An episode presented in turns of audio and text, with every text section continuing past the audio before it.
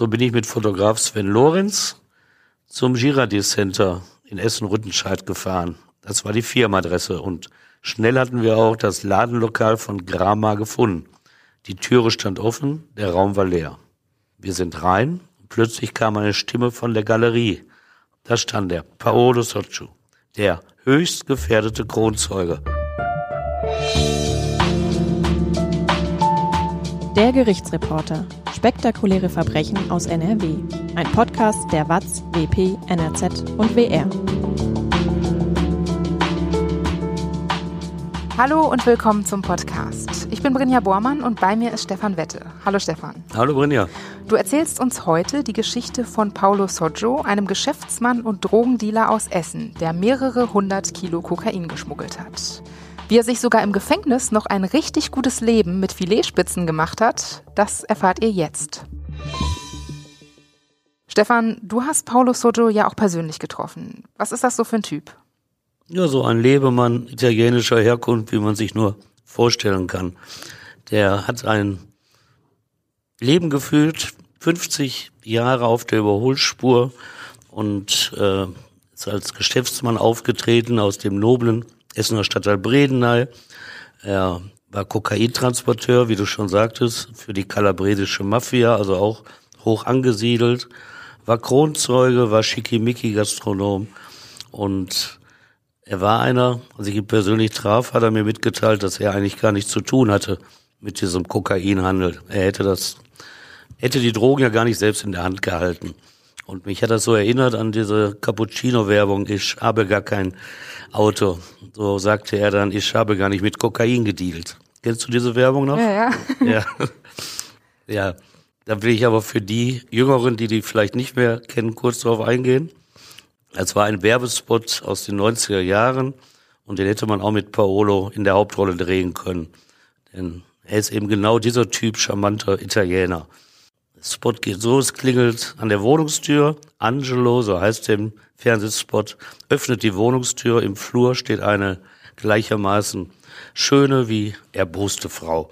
Sie regt sich darüber auf, dass er sein Auto auf ihrem Parkplatz abgestellt hat, dass sie nicht wegfahren kann. Und er, charmant, nimmt ein wenig die Luft heraus, beruhigt sie und bereitet für beide aus Pulver einen Cappuccino zu. Im Übrigen, das wird kein Italiener machen, aus Pulver Cappuccino. Die Dame beruhigt sich wirklich und in dem charmanten Gespräch fragt sie dann doch irgendwann, was denn mit ihrem Auto sei und dann lächelt Angelo schaut sie mit einem treuen Blick an und formuliert diesen wirklich einzigartigen Satz. Ich habe gar kein Auto. Ja, so war Paolo, als er noch lebte. Gerade noch der höchst gefährdete Kronzeuge gegen die Mafia hochbewacht und wenige Monate später schon ein in der Öffentlichkeit stehender Geschäftsmann und Nobelgastronom ohne Angst für irgendwelche mörderischen Anschlägen auf sein Leben. Und gerade war er noch der U-Häftling, der im Bochumer Gefängnis einen Vollzugsbeamten bestach, damit dieser ihm die Filetspitzen in die Zelle liefern ließ. Und im nächsten Moment war er schon derjenige, der diesem Beamten bei der Polizei ans Messer lief, lieferte. Und ein Kokaindealer war er, der es verurteilte, dass sein Verteidiger auch Kinderständer vertrat. Denn, wie sagte er, das geht nicht. Das sind schlechte Menschen. Er natürlich nicht. Kurze Unterbrechung. Erinnert ihr euch noch an die Love Parade 2010 in Duisburg? Bei diesem riesen Techno-Festival sind 21 Menschen gestorben. Hunderte weitere wurden verletzt und traumatisiert. Am 24. Juli 2020 hat sich die Katastrophe zum zehnten Mal gejährt. Wie konnte es überhaupt zu diesem Unglück kommen? Was hat das mit der Stadt Duisburg gemacht? Und wie geht es den Betroffenen und Hinterbliebenen heute, zehn Jahre später? Unsere Redakteurin Theresa Langwald und Nikolina Mischewitsch sind diesen und vielen weiteren Fragen in einer Podcast-Serie nachgegangen. Ihr findet das Special in eurer Streaming-App. Sucht einfach nach Love Parade 2010, die Geschichte einer Tragödie. Jetzt geht es weiter mit dem Fall. Wie und womit ist er denn aufgeflogen? Das dauerte ein wenig und es war ein Zufall der der Polizei dabei half. Es gibt sicherlich intelligentere Methoden als ein Fußtritt, um ein Ermittlungsverfahren gegen die organisierte Kriminalität derart beweisfest zu machen. Aber was blieb der ermittelnden Bochumer Polizei damals schon übrig? Sie hatte einen Tipp bekommen, dass im Hafen von Antwerpen ein deutscher Frachter, Marwan hieß der, lag und da sollte in Paolos Auftrag Kokain geschmuggelt sein. 1994 war das. Und stundenlang hatten die Beamten in dem belgischen Hafen das Schiff auseinandergenommen. Rund 100 Kilo hatten sie erwartet an geschmuggeltem Kokain aus Brasilien geliefert. Und sie fanden es nichts, denn in den Holzkisten, die der Essener Geschäftsmann Paolo Sochu im bolivianischen Santa Cruz für seinen Marmorhandel in Essen geordert hatte, da lag nichts, was auch nur im entferntesten an Rauschgift erinnerte. Kuckucksuhren fanden die Polizisten, dazu auch reichlich Weihnachtsbäume aus Plastik. Typische Handelsware also. Da musste wohl einer den Drogenhändler gesteckt haben, dass die Polizei ihn dicht auf den Fersen war. Und enttäuscht, richtig sauer trat einer der Ermittler mit dem Fuß vor eine der Holzkisten. Überraschung, das war's. Aus den Kisten mit den kitschigen Plastikweihnachtsbäumen und Kuckucksuhren rieselte leise der Schnee, wie man Kokain auch nennt, rieselte leise heraus. Und wie erwartet lagerten in den ausgefrästen Holzbrettern der Kisten tatsächlich die 100 Kilo der Droge mit einem Marktwert von umgerechnet rund 8 Millionen Euro. Und plötzlich sah es wieder gut aus mit der Beweislage für die Polizei gegen Paolo Socciu aus dem feinen Essen-Bredeney. Und das alles hatten die Ermittler nur dem einen erbosten Fußtritt zu verdanken. Ist Paolo Soju denn vorher schon mal der Polizei aufgefallen? Ja, dadurch wurde das Ermittlungsverfahren ja überhaupt in Gang gebracht. Und er hat es halt nicht so mit den Gesetzen gehabt, der gute Italiener Paolo Socciu. Und das war sein Fehler, denn so hat er sich halt verdächtig gemacht. Anfangs hat er auch keine Vorstrafen gehabt. 1982 kam der Sarde nach Deutschland, war damals 27 Jahre alt und lebt in Essen schnell mit einer Deutschen zusammen. Mit ihr gründete er zwei Jahre später eine Firma für Marmorprodukte und fraglich ist zwar, wie legal seine Geschäfte schon damals waren. Neue Firmen gründete er kurz danach in Belgien, aber offizielle Ermittlungsverfahren gegen diese Firmen gab es halt nicht. Und Anfang der 90er Jahre kehrte Paolo aus dem Nachbarland Belgien zurück nach Essen und wie er später in seinem Prozess vor dem Essener Landgericht erzählt, drückten ihn da 125.000 Euro Schulden. Und da sei er auf die Idee gekommen, mit Drogen aus Südamerika die Schulden zurückzuzahlen und darüber hinaus auch endlich ans große Geld zu kommen. Seine berufliche Existenz damals ist für mich ein wenig undurchsichtig, denn Neben dem Marmorhandel habe ich in wissenschaftlichen italienischen Forschungen über die Mafia, die gibt es, da wird auch er erwähnt, da steht drin, dass er damals als Kellner im italienischen Edelrestaurant Lo Opera in der Essener Theaterpassage gearbeitet habe. Und das Lokal, das es schon lange nicht mehr gibt, das sei damals in der Hand eines kalabresischen Clans gewesen. Im Prozess spielt das alles keine Rolle, da habe ich das damals nicht gehört. Was ich damals gehört habe, ist, dass der immer gut gekleidete Paolo trotz seiner hohen Schulden einen aufwendigen Lebensstil pflegte. Die Wohnung in Bredeney kostete einiges, auch der repräsentative Mercedes 600, mit dem er durch die Stadt fuhr, musste finanziert werden. Wie konnte er das denn alles bezahlen? Das mag mit dem Marmorhandel zusammenhängen, das mag aber auch damit zusammenhängen, dass er schon länger mit Drogen gehandelt hat. Ja, es musste ja auch noch mehr finanziert werden. Er flog oft in europäische Hauptstädte oder nach Südamerika und hat da seine illegalen Deals halt abgewickelt. Aber dass er so viel Geld verdiente, das wurde ihm dann auch zum Verhängnis. Denn wohin mit dem Schotter? Ohne dass die Polizei den plötzlichen Reichtum des Marmorhändlers mitbekam. Paolo Socciu war zwar so schlau, die Gewinne über Strohfrauen und Strohmänner auf sein italienisches Konto einzuzahlen. Aber das war dann auch nicht von Glück beschieden. Aber zunächst ging Michele F., eine 41-Jährige, und Petra F., 33, in seinem Auftrag zu den Banken und sie blätterten die Geldscheine auf die Kassentheke der Banken. Insgesamt umgerechnet 700.000 Euro. Wer sind die beiden Frauen? Ja, aus seinem Bekanntenkreis. Wenn du dich im Milieu bewegst, dann hast du natürlich viele Bekannte und da sind auch sogenannte Laufburschen drunter, das können auch Mädels sein, die dann so diese Arbeiten übernehmen. Die kriegen da ein paar D-Mark oder Euro und dann läuft das schon. Und ging das gut, dass Sie das Geld einzahlten? Ja, man hätte sich natürlich an Paolo-Stelle ein wenig mehr um die Gesetzesreform des Deutschen Bundestages kümmern können. Das hat er nicht getan. Denn mittlerweile gab es in Deutschland ein Geldwäschegesetz. Und das verpflichtete die Banken, dass sie Einzahlungen über umgerechnet 10.000 Euro bei der Polizei zur Überprüfung melden mussten. Und das wusste Paolo nicht. Und seine Strohfrauen, die hätten dann rund 150 Einzelüberweisungen vornehmen müssen. Und das war ihnen wohl auch zu lästig. Und so kamen Beträge über 10.000 Euro zusammen, die sie einzahlten. Und so wurde Meldung gemacht. Und so kam man darauf, dass Paolo Soccio offenbar über viel Geld verfügte. Ja, und dann hatte also dieser Paolo, diese Geldwäsche für die Fahnder ein Gesicht und dann bekamen sie auch nach und nach mit, welch große Nummer ihnen da ins Netz gegangen war. Denn es war eine konspirative Existenz, die Paolo führte. Er war gar nicht gemeldet in seiner Wohnung im Essener Süden in Essen-Bredeney. Da lebte er aber. Und es gab noch eine weitere Essener Wohnung, in der er gemeldet war, aber da war er nie anzutreffen, da hielt er sich nicht auf. Und dann gab es noch eine Wohnung in Berlin. Also Paolo war eine Existenz, die schon danach roch, dass irgendwas nicht stimmte. Und dann nahm die ermittelnde Bochumer Polizei seinen Geschäftsbetrieb unter die Lupe. Von seiner Arbeit als Kellner, sagte ich ja, war damals nie die Rede. Aber die Polizei wusste, dass er Chef der Firma Gramar, Geschäftsfeld Stein- und Marmorhandel war. Und er saß im damaligen Iduna Hochhaus am Berliner Platz in Essen. Heute heißt es, heißt das Gebäude Magna Tower. Und da nutzte er Telefon und Fax eines ebenfalls dort ansässigen Autohauses. Auch so schützt man sich vor Ermittlungen. Die Kripo zollte ihm damals Respekt.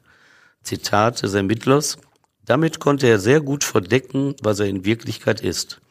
Legale und illegale Geschäfte wurden geschickt vermischt seine sehr gute Logistik und Mobilität haben die Ermittlungen schwierig gestaltet. Aber die Fahnder sind ja trotzdem dran geblieben. Genau. Und so hörten die auch die von ihm genutzten Telefone ab und bekamen mit, dass er Anfang 1994 über seine Kontakte zu dem 42 Jahre alten Bolivianer Juan T. 100 Kilo Kokain bestellte. Der Stoff sollte aus Brasilien kommen, in Antwerpen ankommen und von dort aus nach Bologna in Norditalien gebracht werden. Da kommen wir jetzt wieder zurück zu dem Fußtritt gegen die Heuskiste. Genau, denn dieser Fußtritt ließ dieses tolle Geschäft am 26. September 1994 platzen. Ich kann dir noch aus meinem Archiv die damaligen Fotos zeigen. Diese Folge gibt es übrigens auch als Video auf YouTube. Da könnt ihr die Fotos und Artikel aus Stefans Archiv sehen. Schaut auch gerne mal auf Instagram vorbei, auch da gibt es Bilder zu den Fällen. Ihr findet uns unter der-Gerichtsreporter. So sahen die Holzkisten aus und in diesen Brettern, die ausgefräst waren, da war das Kokain versteckt. So sah das aus. Und das hier war das Iduna Hochhaus, wo seine Firma residierte. Ja, und am selben Tag, am 26. September 94, als die Holzkisten ihr Geheimnis offenbarten, da hat auch ein Sondereinsatzkommando der Polizei die Bredener Wohnung von Paolo gestürmt und den Geschäftsmann festgenommen. Und gleichzeitig erwischten die Fahner Juan T. am Züricher Flug Flughafen. Da hat er sich eigentlich mit Paolo Soccio treffen wollen. Und die Schweizer Behörden spielten mit und lieferten kurz darauf dem Bolivianer an die deutsche Justiz aus. Wie ging es dann in Deutschland weiter? Ja, er saß in Urft, ihm wurde der Prozess gemacht und als Geschäftsmann wusste Paolo immer, unternehmerische Risiken zu kalkulieren und das Beste für sich herauszuholen. Und das hat er übertragen auf seine Rolle als Angeklagter. Und so schlug er den Ermittlern einen Deal vor. Er bot sich als Kronzeuge gegen die kalabresische Drangheta an und verlangte für sich selbst Hafterleichterung, eine niedrige Strafe und persönlichen Schutz. Und das alles gestand die Justiz ihm zu. Es war ja attraktiv, dass sie so mal Ermittlungen gegen das große Netzwerk der Mafia erfolgreich gestalten konnten. Und Paolo packte dann auch aus, nannte Namen, deckte Transportwege auf und belastete sich auch selbst. Er habe nicht nur die 100 Kilo Kokain geschmuggelt, von denen die Polizei wusste. Nein, 1992 und 1993 habe er weitere 160 Kilo Kokain über Antwerpen nach Kalabrien transportiert, erzählte er den, ich sag mal, erfreuten Vernehmungsbeamten.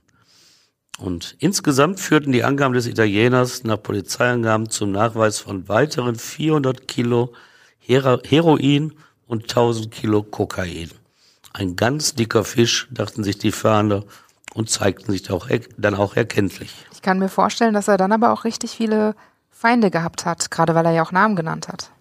Genau. Und deshalb war die Polizei besonders geschützt. Weil man kennt es ja, wenn die Leute plötzlich mit einem Betonkragen am Ende des äh, Bachbettes liegen und nicht mehr hochkommen.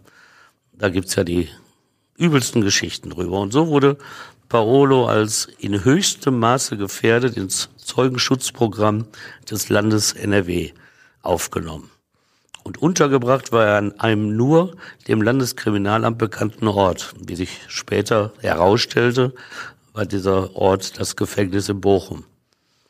Und zum Prozess fuhr ihn mit waghalsigen Manövern eine Kolonne aus vier schweren gepanzerten Daimler-Limousinen, die mit Blaulicht und lauter Sirene den 41-Jährigen zu den Verhandlungstagen vor der ersten Essener Strafkammer brachte.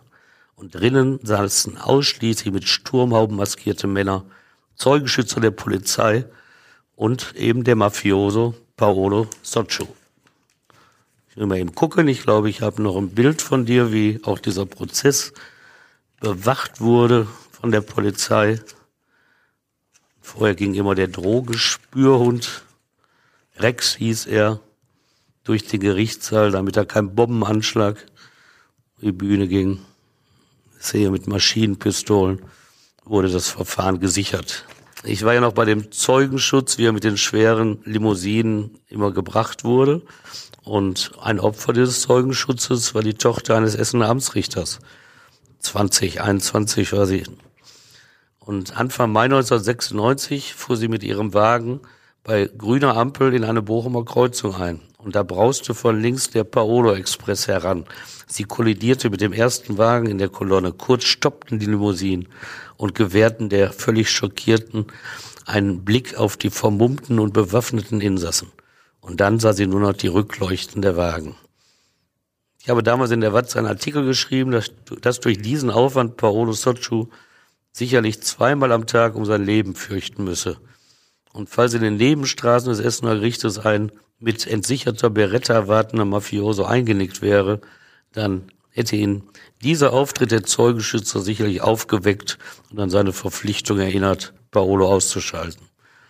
Es diene seiner Sicherheit mehr, so hatte ich damals geschrieben, wenn ich ihn in meinem kleinen Fiat Panda mit zum Gericht nehmen würde. Und denn darauf komme sicherlich kein Mafia-Kommando. Wahrscheinlich nicht. Wie lief es denn dann im Landgericht Essen ab? Ja, wie ich dir gerade gezeigt habe, es glich eigentlich einer Festung in der Verhandlung gegen Parolo und seinen bolivianischen Komplizen Juan T. Ganz strenge Personenkontrollen, auch für die Dolmetscher und die Journalisten. Polizisten mit Maschinenpistolen und eben der von mir erwähnte Sprengstoffspürhund Rex, der nach seiner Schnüffeltour durch den Gerichtssaal 101 erst grünes Licht geben musste, bevor der Zugang gestattet wurde. Und zwei Anläufe benötigte diese Essener Strafkammer. Die erste war es, um gegen das Mafia-Duo auf der Anklagebank verhandeln zu können. Den einen der Berufsrichter plagte nach den ersten Sitzungstagen eine Blinddarmreizung. Weil aber eine Hauptverhandlung nach spätestens zehn Tagen fortgesetzt werden musste, platzte das Verfahren, musste neu aufgerollt werden. Mittlerweile hat der Gesetzgeber diese Frist auf drei Wochen verlängert. Warum gibt es diese Regel? Ein Strafprozess schöpft immer aus dem Unmittelbaren, was dem Gericht vorgetragen wird. Die berufen sich nicht, wie du es vielleicht aus einem Zivilprozess kennst, auf irgendwelche Sachen, die in Akten sind, sondern nur das, was im Gericht vorgetragen wird, zählt. Und wenn du jetzt ein halbes Jahr Pause zwischen den Sitzungstagen hättest, dann hat man natürlich die Hälfte schon wieder vergessen. Und deshalb gab es diese Frist, du musst innerhalb von zehn Tagen fortsetzen.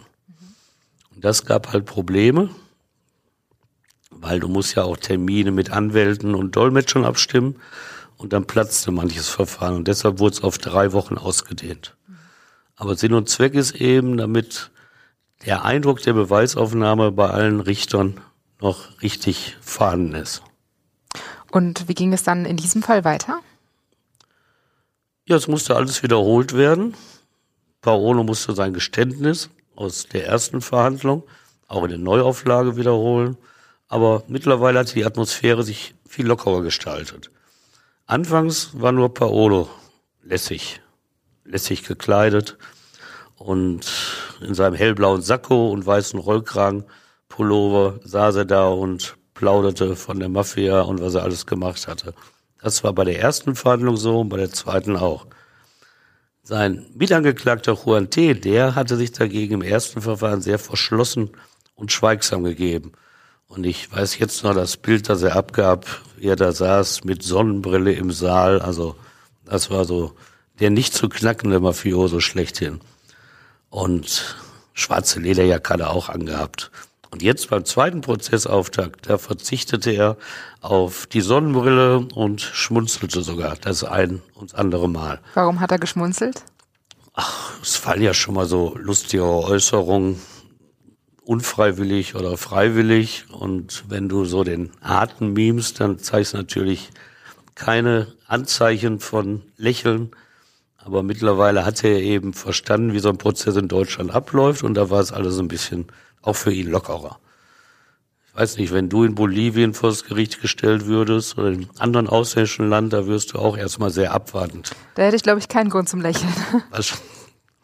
Du hättest ja nicht so schlimme Taten begangen. Natürlich nicht. Ja. Wahrscheinlich wärst du auch als Unschuldiger auf der Anklagebank. Auf jeden Fall. Naja. Aber tatsächlich hatte der, das wusste man natürlich nicht und das spielte in dem Essener Verfahren auch keine Rolle. Tatsächlich hatte er Grund zum Schmunzeln, denn im besonders gesicherten B-Trakt des Wuppertaler Gefängnisses, wo er in U-Haft saß, da genoss er dank kleinerer Zahlungen an Beamte auch gewisse Privilegien. Ein JVA-Beamter ließ ihn nicht nur nach Bolivien telefonieren, er ermöglichte es auch, dass aus der Heimat des Untersuchungshäftlings ein Poncho geliefert wurde, getränkt mit 750 Gramm Kokain. Und das in der JVA, wo man ja eigentlich denkt, dass es gerade da nicht möglich ist. Was jo. hat er denn mit dem Kokain gemacht? Hat er das an die anderen Häftlinge vertickt? Also darüber ist nie gesprochen worden. 750 Gramm Kokain kannst du natürlich an andere Häftlinge verticken. Das dauert. Du kannst auch ein bisschen selbst konsumieren. Kannst aber auch gucken, dass du es über Mittelsmänner rauskriegst, um irgendwelche Zahlungen draußen damit zu begleichen. Also da gibt's verschiedene Möglichkeiten. Und wenn du denkst, gerade in einer JVA erwartet man sowas nicht, also gerade in JVAs kursieren Drogen und das geht nicht nur über Angehörige oder bestochene Beamte, das muss noch nicht mal die Menge sein. Ich war mal ganz von den Socken, als ich hörte, dass in Gelsenkirchen Drogen über Tennisbälle reingeschmuggelt werden. Draußen sind Komplizen, Freunde, die werfen Tennisball, wo Drogen drin sind, über die Gefängnismauer. Und die stimmen sich eben ab mit den Häftlingen, damit die wissen, jetzt kommt der Tennisball für mich. Also Möglichkeiten gibt's da viele. Ja, das war also der gute Juan T. in der Zelle und Paolo als Italiener ist natürlich auch ein Lebenskünstler. Und jetzt kommen wir mal zu den Filetspitzen, die du ja schon angesprochen hattest. In der Bochumer JVA Krümmede, da war das für ihn noch weit angenehmer als das, was Juan in Wuppertal erlebte. Denn in Bochum gab es damals drei Vollzugsbeamte, die Häftlingen private Telefonate ermöglichten. Gegen Geld, versteht sich. Und Paolo sprach dann in den Abend- und Nachtstunden von der anstaltseigenen Telefonanlage nicht nur mit seinem Bruder in Spanien, sondern auch mit seiner Pizzeria in Essen, die ein Mafiahand gewesen sein soll. Und er gehörte zu einer exklusiven Herrenrunde aus Zuhältern, Glücksspielern, Drogenhändlern und Steuerhinterziehern im Bochumer Knast. Die ließ es sich gut gehen. weil sie illegal Tüten mit Delikatessen von Beamten aufgetischt bekamen. Und dann brutzelten die Inhaftierten in Haus 2 der Krümmede Parmaschinken, Filetspitzen, frische Salate, Fisch, Wurst und Käse versprachen Gaumenfreude wie beim Edelitaliener. Und dazu erfreuten sie ihren Gaumen mit einem Schlückchen Champagner. Den geht's ja wirklich richtig gut. Ja, man möchte tauschen, oder? ja. Nein, das nicht, ne? Das nicht, aber. Ähm Denn unfrei sind sie natürlich trotzdem. Aber war schon ein tolles Leben. Und das Geld zu bezahlen für die Beamten, das bereitet der Herrenrunde auch keine Probleme.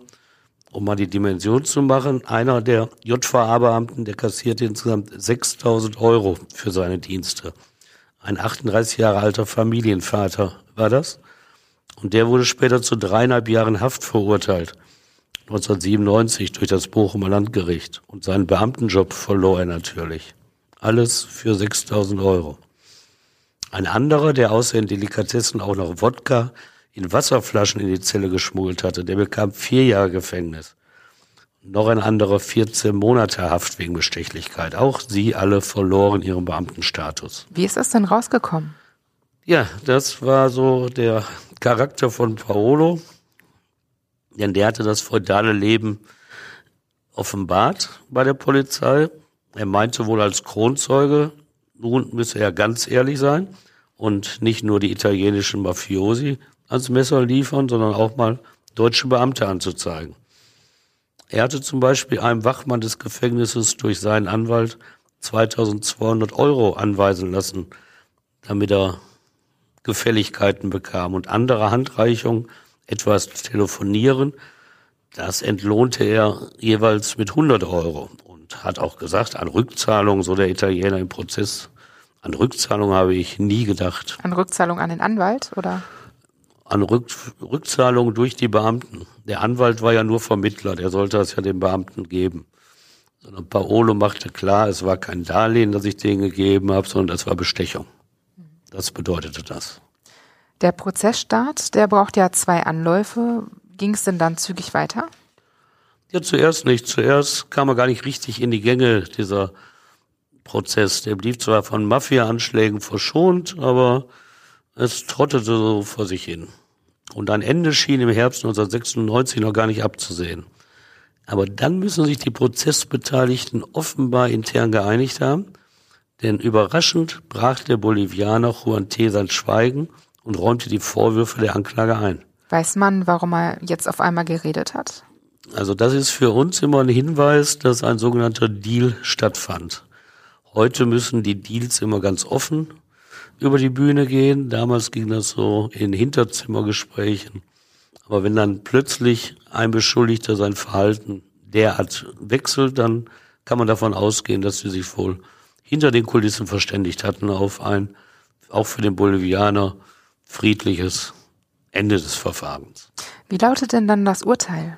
Der Paolo, von der Polizei ja anfangs als internationaler Manager für Drogen bezeichnet, der bekam am 16. Oktober 1996 von der ersten Strafkammer acht Jahre Gefängnis und der Bol Bolivianer elf Jahre. Und jetzt ging aber in den Äußerungen über die beiden alles eine Nummer kleiner. Staatsanwalt Mark, der sah in Juan T. nicht mehr den knallharten Drogenhändler, sondern er sagte über die Rolle des Bolivianers, er ist sicher nicht der Don von Santa Cruz und auch nicht der Herr über Coca-Plantagen. Dessen Verteidiger Schenkel, der kritisierte die Ermittlungen. Und das war so ein schöner Satz. In der Anklage sagte Schenkel, waren sie noch das Zentrum der Mafia und jetzt sind es doch nur die Randfiguren, die sie immer schon waren.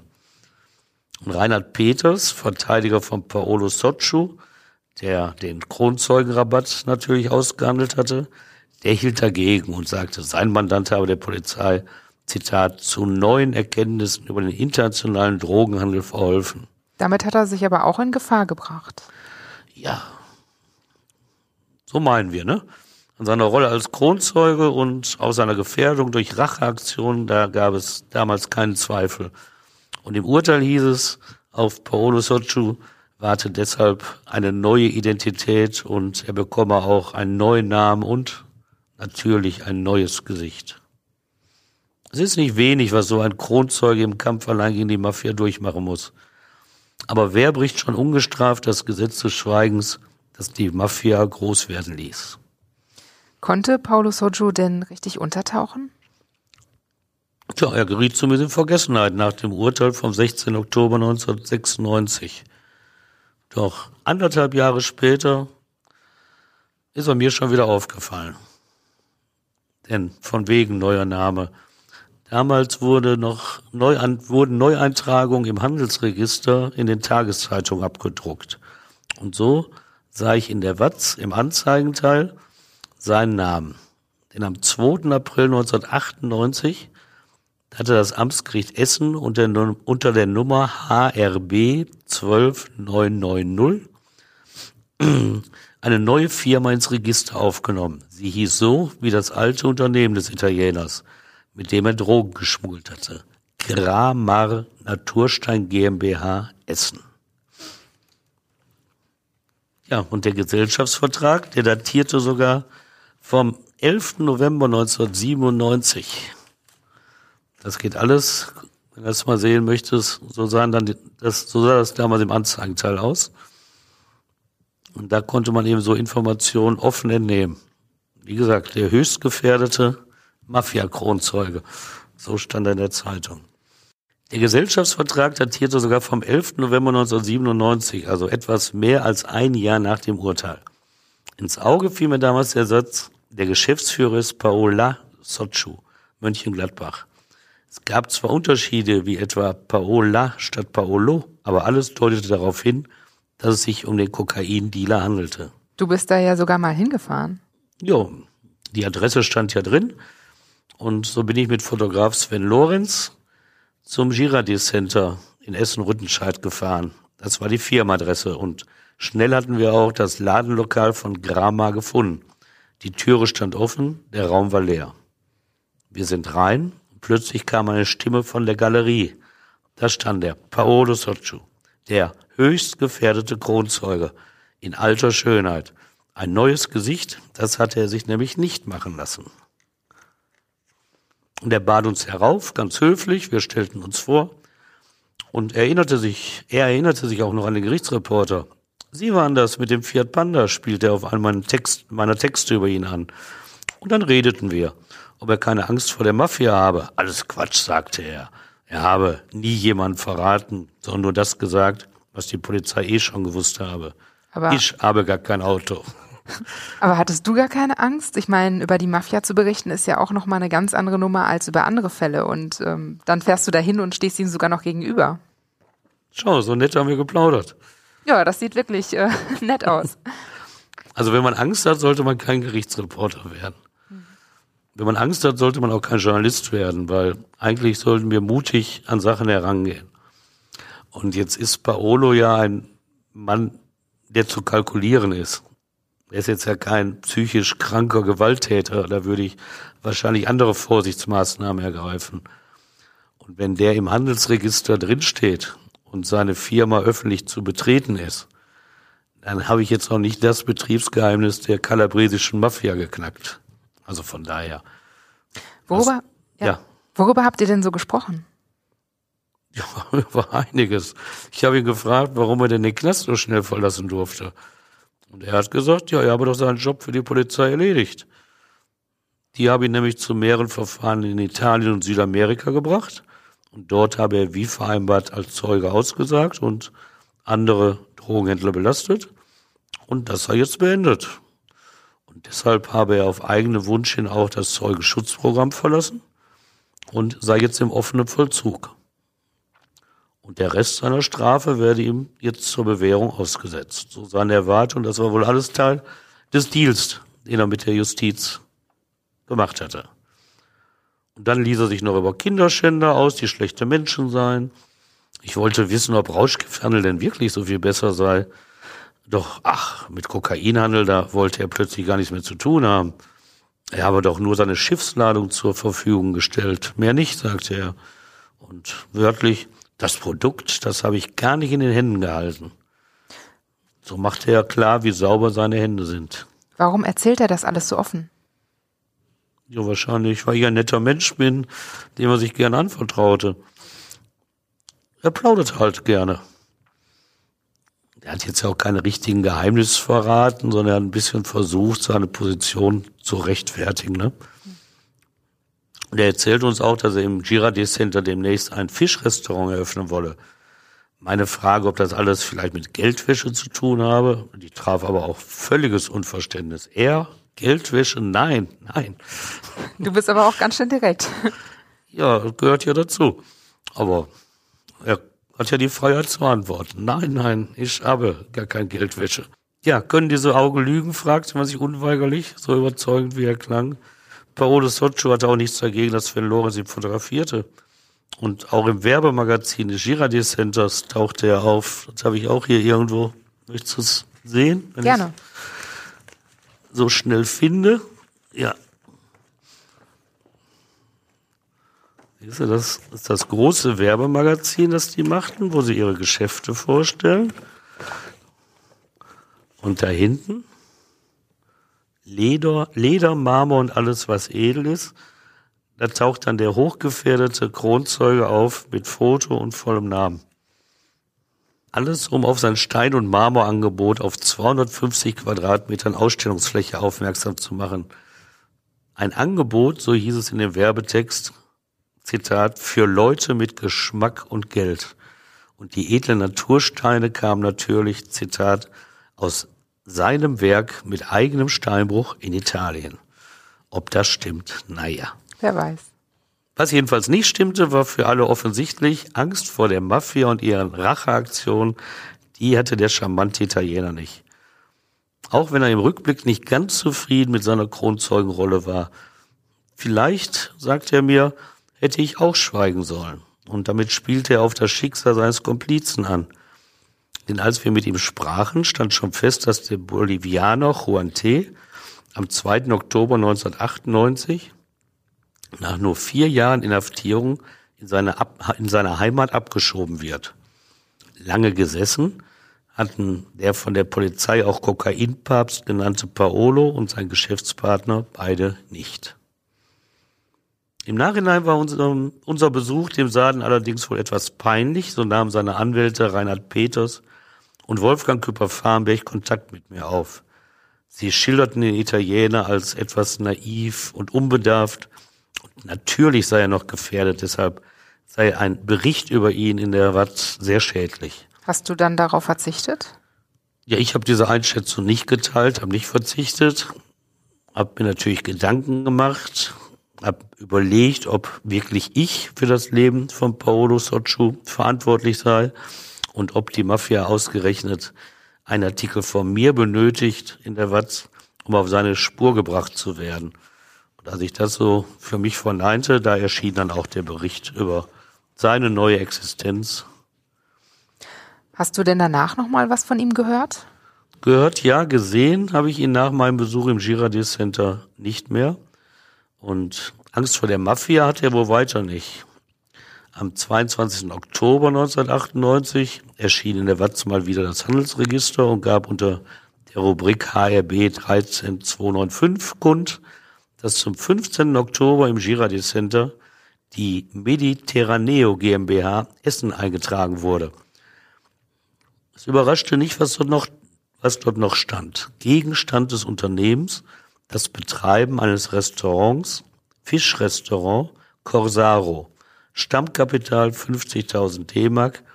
Geschäftsführer ist Paolo Socciu, Kaufmann Essen. Und einige Zeit bekochte dann der Sarde im Corsaro, was ja der Corsa heißt, die etwas wohlhabendere Schicht der Ruhrgebietsgesellschaft mit italienischen Spezialitäten. Es soll lecker gewesen sein, aber mich sei natürlich nicht als Gast. Und zu Beginn des Jahrtausends, da hörte ich dann von seinem frühen Tod. Er soll in Sardinien seinen Geburtstag mit einem rauschenden Fest gefeiert haben und morgens in seinen Ferrari eingestiegen sein. Mit einem Freund und Partygast im Porsche Cayenne. Angeblich waren sie auf dem Weg ins Bordell. Da haben sie sich wohl ein Wettrennen geliefert. Und dabei verlor er die Kontrolle über seinen Wagen. Den Unfall überlebte Paolo nicht. Es gibt aber auch Zweifel an der Geschichte. Ja, bei der Bochumer Polizei, so hört man, da gibt es Beamte, die glauben, dass sein Tod, der Tod des Paolo Soccio, das Werk der kalabresischen Drangheta gewesen sei. Was würde Paolo dazu sagen? Vermutlich alles Quatsch. Stefan, danke, dass du uns die Geschichte von Paolo Soggio erzählt hast. Und Gerne. auch euch danke für euer Feedback zum Podcast. Uns erreicht natürlich auch Feedback über diesen YouTube-Kanal. Der User mit dem Namen Försters Dachstuhl hat uns zur Folge über den Leberpapst von Essen geschrieben. Ich sitze gerade im Zug und lausche diesem Video. Wie immer sehr interessant. Bin noch recht am Anfang des Videos, Daumen raufgeklickt und weiterhören. Ja, das finde ich schön. Auch dieser Vertrauensvorschuss schon zu Beginn den Daumen drauf, aber man kann ja absehen, dass er schon die früheren Folgen kannte. Ihr könnt jetzt auch einen Daumen rauf geben, wenn euch das Video gefallen hat. Und wenn ihr Lust habt, dann schaut mal auf unserem YouTube-Kanal vorbei. Da gibt es alle Folgen vom Podcast und zwischendurch auch immer mal wieder weitere Videos. Und Feedback und Kritik könnt ihr uns immer gerne an hallo at der-gerichtsreporter.de schicken. Oder eben hier auch bei YouTube oder Instagram. Und wir freuen uns natürlich auch über eine Bewertung bei Apple Podcasts, denn wenn ihr uns da bewertet, dann hilft uns das, dass wir leichter gefunden werden und dass wir das hier auch weitermachen können. Wenn ihr mögt, hören wir uns hier in zwei Wochen wieder. Dann gibt es wieder einen neuen Kriminalfall aus der Region und ich freue mich, wenn ihr auch dann wieder zuhört. Bis dann. Bis dann. Tschüss. Ciao.